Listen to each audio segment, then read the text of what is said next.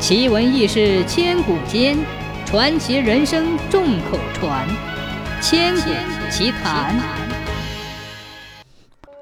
在古代，帝王将相和达官贵人千方百计地把墓穴建造的牢固，其目的就是为了防备盗墓者。可事实是，许多墓穴仍然被盗，有的被洗劫一空。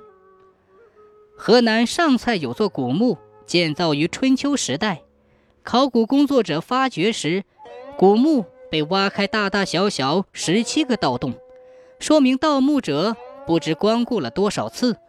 但至今里面的藏品仍保存完好。难道这座古墓有特别的防盗措施吗？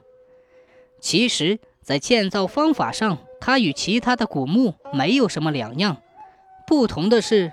大部分墓穴砌筑完后都是用土回填，而这座墓穴是用沙回填。十七米深的墓穴上面回填了十一米深的细沙，表层在填土封盖。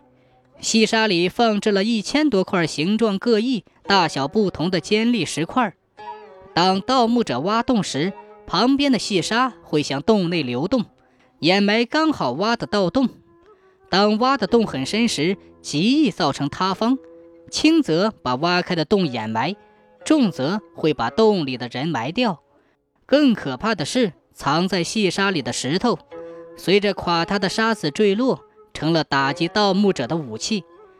这座古墓后人称为流沙墓，这就是它防盗的秘密。